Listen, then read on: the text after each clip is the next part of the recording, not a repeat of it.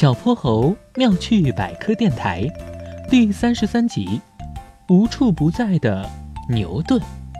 波波城郊外的桃子熟了，个个又红又大，咬一口，甜甜的汁水吱吱吱的往外冒。小泼猴三两下爬到一棵桃树上，挑了一个扔给了下面的哼哼猪。哼哼猪，接着，这个归你了。哼哼猪连忙伸手去接，不料没站稳，身体向后方倒去，摔了个大马趴。大大的桃子一下子掉到了他脑袋上。哎呦哎呦，呃，砸得我脑袋好疼啊！小泼猴在树上不好意思地笑了。哼哼猪，牛顿说了，这是引力的作用。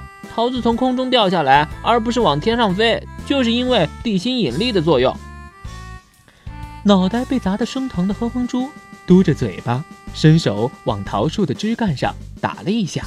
嗯，都是你，你的大桃子砸得我好疼了。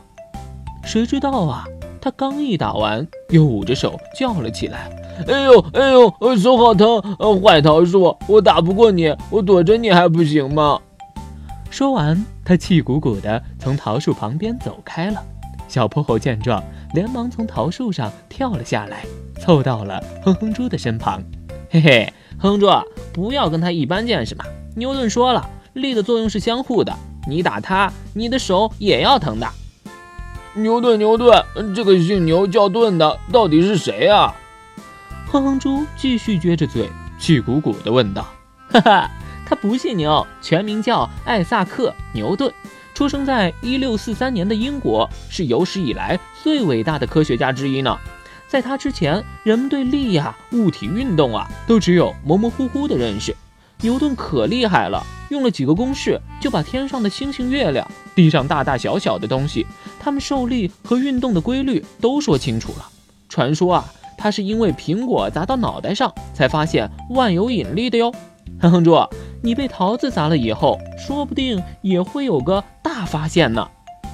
小泼猴说完，把一个红红大大的桃子递到了哼哼猪手里，给你，这是整棵树上最大最红的那个。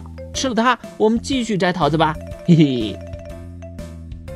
小泼猴妙趣百科，一天一个小知识。